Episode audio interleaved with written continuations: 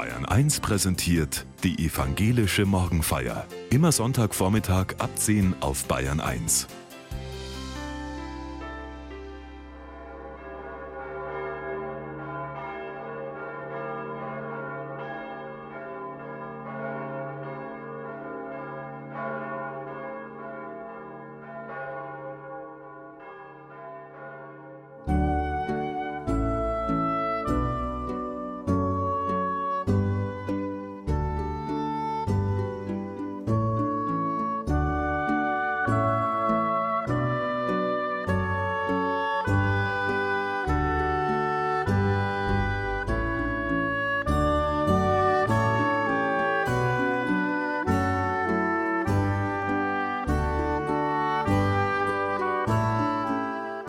Jubilate, zu Deutsch Gott loben, heißt der Sonntag heute in der evangelischen Kirche. Für Pfarrer Hans Christian Klei aus Landshut ist es ein Jubilate, das sich an Gutes erinnert, auf Gutes hofft und wie eine Brücke über einen Abgrund helfen kann, die Zwischenzeit, bis es wieder heller wird, zu gestalten, zu leben und zu füllen.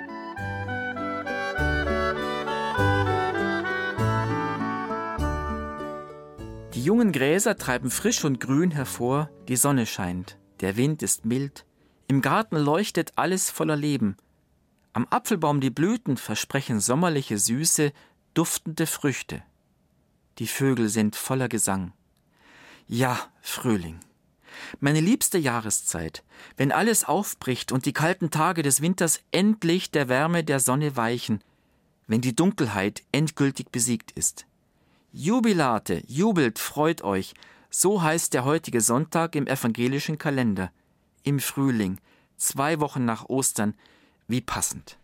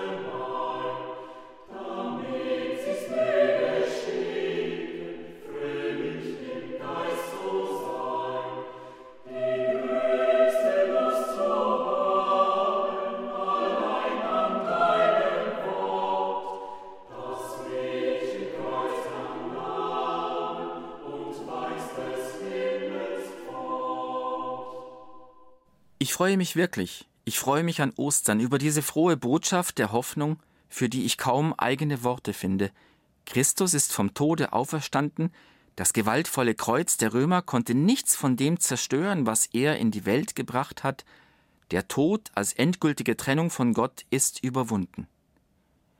Ich freue mich über die helleren Tage, über den Vogelgesang und all das, aber in mir ist es trotzdem eigenartig schwer. Ich fühle mich erschöpft. Und wenn ich mich unter den Menschen umhöre, mit denen ich zu tun habe, dann geht es vielen ähnlich. Die drei vergangenen Jahre liegen oft schwer auf der Seele. Da ist eine tiefsitzende Mattheit, ja eine Traurigkeit, die all die bunten Farben des Frühlings mit einem grauen Schleier überzieht, so als wäre der Frühling dieses Jahr nicht für mich. Jubelt, freut euch, ja, aber wenn mir jetzt trotz der Freude nicht so nach Jubeln ist, soll ich dann trotzdem einfach mitjubeln? Einfach mal so, prophylaktisch? Soll ich so tun, als wäre Jubel das einzig Richtige? Nein, ich will mich nicht verstecken, und auch das merke ich, wenn ich mit Menschen über meine eigene Schwäche rede.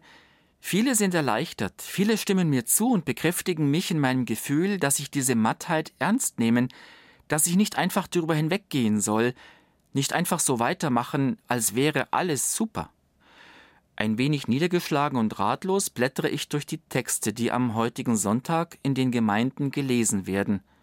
Hm, viel Jubel, na, das war ja zu erwarten, viel Lob Gottes. Aber Moment mal, hier der Text, mit dem die ganze Bibel beginnt. Am Anfang schuf Gott Himmel und Erde. Und die Erde war wüst und leer. Wüst und leer. Also auch ganz am Anfang knallt es nicht nur so von Leben und Freude, es ist zunächst Wüste, Leere da. Ich tauche ein in die Zeit der Entstehung dieses Textes, das ist fast 2600 Jahre her. Die Menschen, die dieses Schöpfungslied aufgeschrieben haben, Priester, Theologen, verarbeiten hier viele Erfahrungen. Zunächst eine große Katastrophe. Das Großreich der Babylonier erobert Judäa und Jerusalem. Als Strafe für den heftigen Widerstand gegen die Belagerung reißen die Babylonier den Tempel in Jerusalem ein, kein Stein bleibt auf dem anderen. Das geistliche Herz Israels und Judas ist völlig zerstört. Und dazu noch führen die Babylonier die ganze Oberschicht Judäas ins Exil und siedeln sie bei Babylon an. Die Gefangenen schuften an den Kanälen im feuchtheißen Klima des Zweistromlands. Sie sind verzweifelt. Wo ist Gott? Sein Haus ist zerstört, das heilige Land entweiht, und wir? Wüst und leer, verwirrt, entmutigt. An den Kanälen von Babylon, da saßen wir und weinten, als wir an den Zion dachten. Unsere Leiern hatten wir weggehängt an die Pappeln mitten in der Stadt. Denn dort verlangten unsere Bewacher, wir Kriegsgefangenen sollten singen, Unsere Peiniger zwangen uns zur Fröhlichkeit, singt uns eines von euren Zionsliedern. Doch wie könnten wir für den Herrn singen in einem Land, das fremden Göttern dient? Nein, unser Herz ist schwer. Wir können Gott nicht loben. In uns und um uns herum ist Chaos. Und die große Frage steht im Raum, wer ist der Herr der Welt? Das ist nicht nur eine Machtfrage, es geht um die ganze Existenz. In wessen Hand sind wir eigentlich? Wer hat uns in der Hand? In Babylon scheint diese Frage geklärt. Der Gott der großen Stadt ist allgegenwärtig. Alle Menschen hier werfen sich nieder vor ihrem König und der großen Statue des Stadtgottes Marduk. Sie tragen die Figuren der anderen Götter durch die Straßen und auch die müssen sich vor Marduk beugen. Sein Sieg über alle ist offensichtlich. Aber dann regt sich in den Gefangenen, in den Zwangsarbeitern im Exil ein stiller Trotz. Dieses stolze Machtgehabe ist doch zu primitiv. Und die babylonischen Lieder, die Sie hier hören, erzählen vom ewigen Kampf der Götter. So sei die Welt entstanden aus Krieg, aus Blut und Vernichtung, und so würde sie auch auf ewig bleiben? Die ehemaligen Priester aus Jerusalem fassen die Hoffnung und den Trotz der Menschen im Exil in einen Lobgesang, in einen widerspenstigen Lobgesang. Am Anfang steht das lebensschaffende Wort Gottes. Geist und Kreativität sind am Anfang. Und wir sind in der Hand des unsichtbaren Gottes, wir und die ganze Erde. Daran halten sie sich fest, gegen jeden Augenschein. Am Anfang schuf Gott Himmel und Erde. Und die Erde war wüst und leer, und Finsternis lag auf der Tiefe, und der Geist Gottes schwebte über dem Wasser. Und Gott sprach, es werde Licht, und es ward Licht.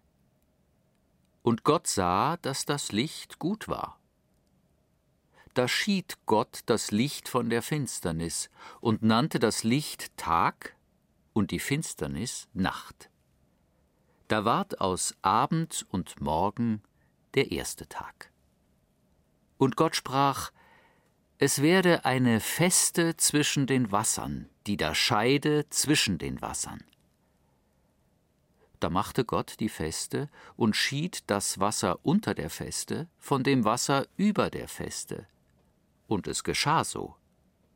Und Gott nannte die Feste Himmel. Da ward aus Abend und Morgen der zweite Tag. Der Text geht noch lange weiter. Die Schöpfung der Welt gipfelt mit den Worten Und Gott sah an alles, was er gemacht hatte. Und siehe, es war sehr gut. Sehr gut also? Obwohl gerade gar nichts gut zu sein scheint? Die Hymne auf die gute Schöpfung der Welt ist ein trotziger, dickköpfiger Freudengesang aus dunkler Zeit. Beides ist darin bewahrt, die Dunkelheit und die Hoffnung. Die Hymne ist eine tapfere und mutige Erwiderung der Menschen auf ihre eigene Verzweiflung, ein Gesang vom guten Anfang, der das Ende fest im Blick hat. Was so gut anfängt, wird auch gut enden. Gott, der Schöpfer der Welt, wird sein gutes Werk bewahren, so dass es gut ausgeht. Der Rückblick auf den Anfang wird zum Ausblick auf die Zukunft. Hoffnung vorwärts und Hoffnung rückwärts. Oft erzählt die Bibel von früher, den Blick fest nach vorne gerichtet. Ob mir das auch hilft? An die Spuren Gottes in meinem Leben denken, mich an all das Schöne erinnern, wie an eine reiche Ernte, wie an eine gut gefüllte Scheune? Als ich von meiner inneren Dunkelheit erzähle, sagt mir ein Kollege, aber du hast ja wenigstens den Glauben, du kannst dich an deinem Vertrauen auf Gott festhalten. Na, wenn das immer so einfach wäre. Es stimmt. Ich erlebe die Gegenwart Gottes oft als einen Cantus firmus, so als wäre Gott eine feste, tragende musikalische Grundlinie, Gott als Begleitung und Fundament der Musik meines Lebens.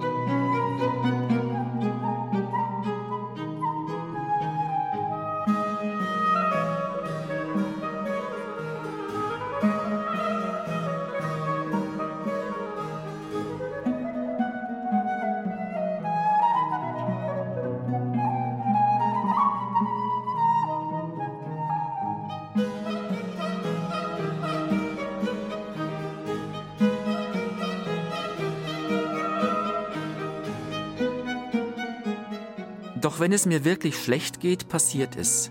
Ich werde für diese göttliche Grundlinie meines Lebens taub und für die Spuren Gottes in meinem Leben blind.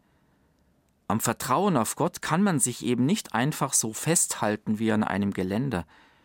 Es ist keine Antwort auf alle Fragen.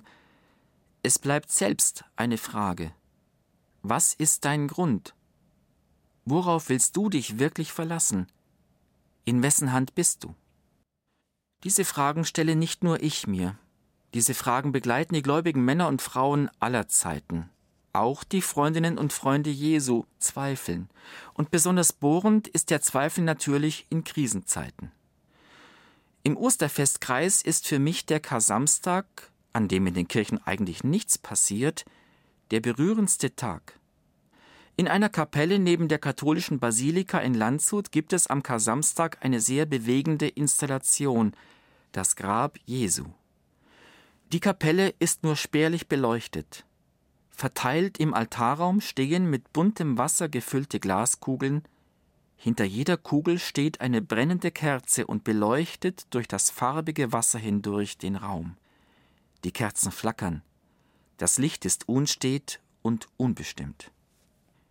In der Mitte des Altarraums liegt ein großer Christuskörper aufgebahrt. Er ist aus Holz geschnitzt. Grünlich weiß die Haut, eingefallen das Gesicht. Die Präsenz des seelenlosen, blutbedeckten Körpers tut weh. Im Raum ist Stille. Menschen sitzen in den Bänken, vertieft ins Gebet. Wer diesen Raum betritt, setzt sich der Abwesenheit Gottes aus. Wer hier betet, tut dies ganz bewusst. Man findet den Raum nicht zufällig, man muss ihn suchen. Die Abschiedsrede Jesu im Johannesevangelium beschreibt genau diese Pause, diese Leere und die Angst davor. Jesus sagt: Noch eine kleine Weile, dann werdet ihr mich nicht mehr sehen.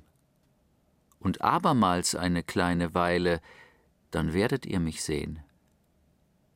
Da sprachen einige seiner Jünger untereinander, was bedeutet das, was er zu uns sagt? Noch eine kleine Weile, dann werdet ihr mich nicht sehen, und abermals eine kleine Weile, dann werdet ihr mich sehen, und Ich gehe zum Vater.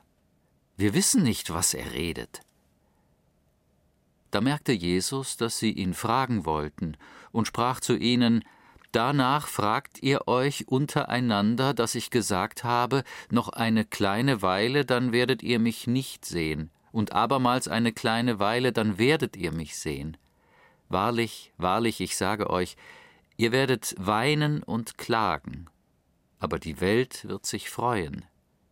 Ihr werdet traurig sein, doch eure Traurigkeit soll zur Freude werden. Eine Frau, wenn sie gebiert, so hat sie Schmerzen, denn ihre Stunde ist gekommen. Wenn sie aber das Kind geboren hat, denkt sie nicht mehr an die Angst, um der Freude willen, dass ein Mensch zur Welt gekommen ist. Auch ihr habt nun Traurigkeit, aber ich will euch wiedersehen. Und euer Herz soll sich freuen, und eure Freude soll niemand von euch nehmen. Und an jenem Tage werdet ihr mich nichts fragen. Noch eine kleine Weile.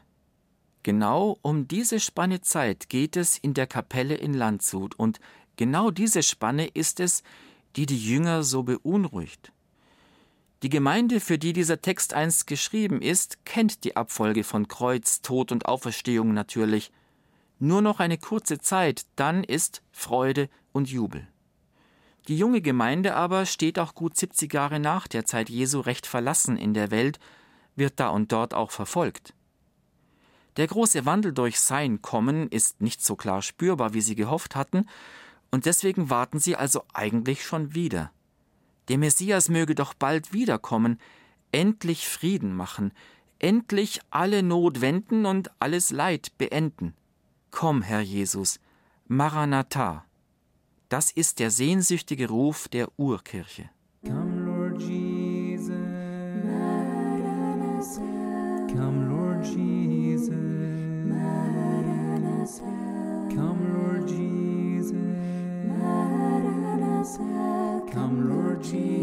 Jesus, Maranatha. Come, Jesus, Maranatha. Come, Jesus, Maranatha. Maranatha, come Jesus Maranatha.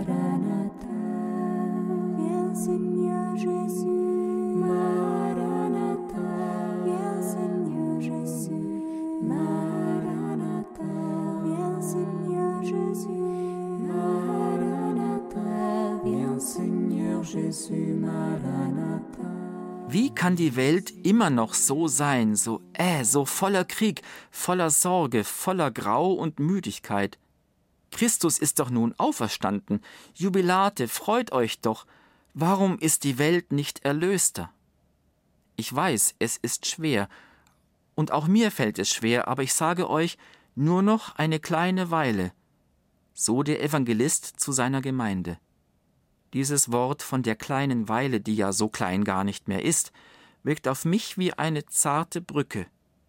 Schau, sagt es, schau hin, da drüben ist doch schon das andere Ufer. Nur noch ein kurzes Stück. Für eine Frau, die gebiert, ist der Schmerz alles beherrschend, allumfassend. Da ist nichts außer Schmerz. Das respektiert der Evangelist. Ja, sagt er, es schmerzt. Wenn dann aber der Schmerz vorbei ist, wird die Freude so groß sein, dass der Schmerz nichts mehr gilt.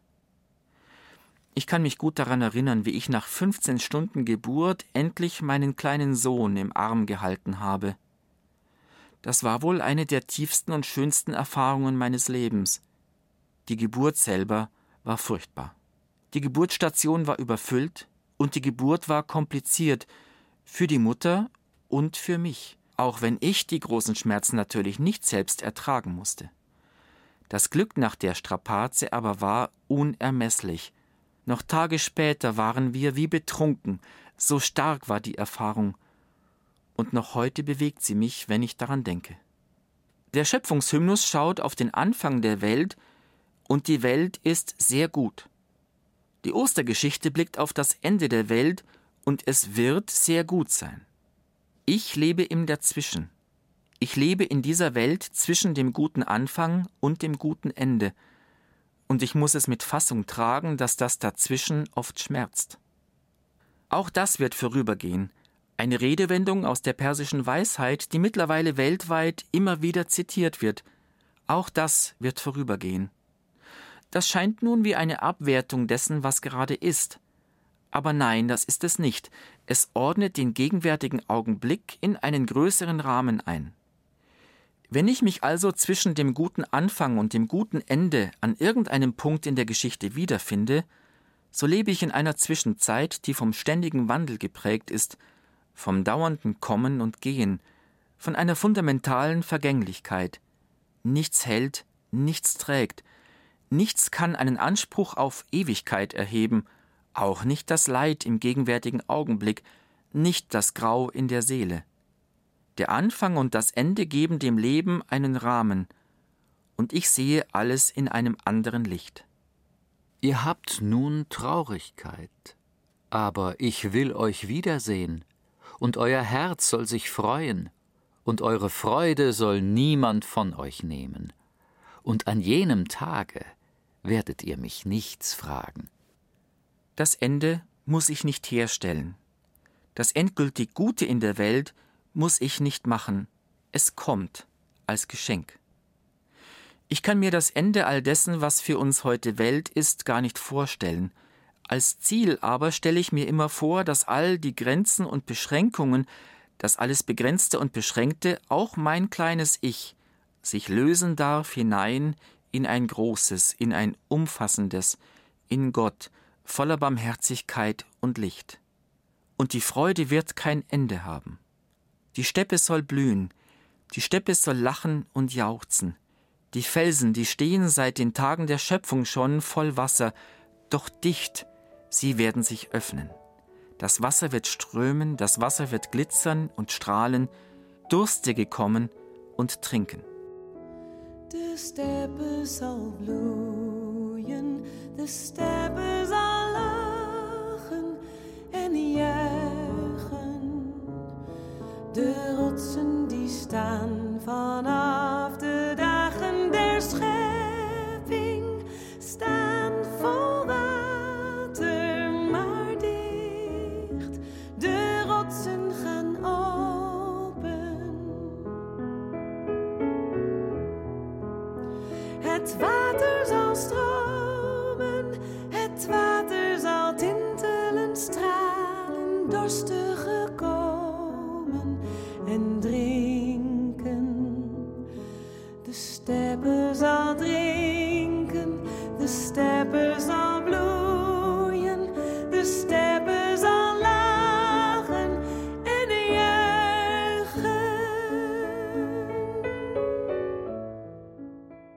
noch eine kleine Weile. Diese kleine Weile ist aber kein bloßes Wartezimmer, keine wertlose Übergangszeit, sondern sie ist das Leben, mein Leben, euer Leben. Das Licht des ersten Schöpfungstags, das Licht von Ostern und vom Kommen Gottes am Ende aller Tage, es soll meine Tage jetzt schon erhellen, so dass ich selber auch Licht werde, Licht für andere. Der Zweifel, ja die Verzweiflung gehören dazu. Der in der Kapelle aufgebahrte Christus ist tot.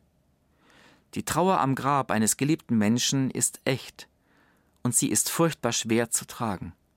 Meine graue Zeit, meine eigene Kraftlosigkeit, meine innere Taubheit für den göttlichen Gesang in meinem Leben, auch das gehört dazu. Sing nicht zu schnell dein Glaubenslied, sing nicht zu grell dein Glaubenslied, diese Liedzeilen bringen es auf den Punkt. Glauben ist oft auch leise, er trägt den Zweifel in sich. Glauben ist dann kein fester Halt, sondern eher wie ein Tasten, behutsam.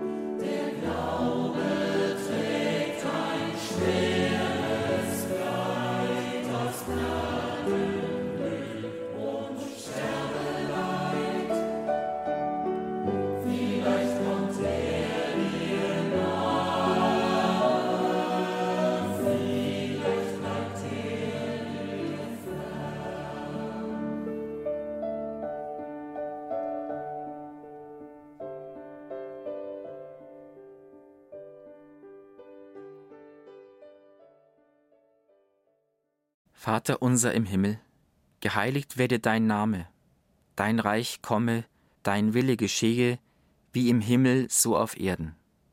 Unser tägliches Brot gib uns heute, und vergib uns unsere Schuld, wie auch wir vergeben unseren Schuldigern.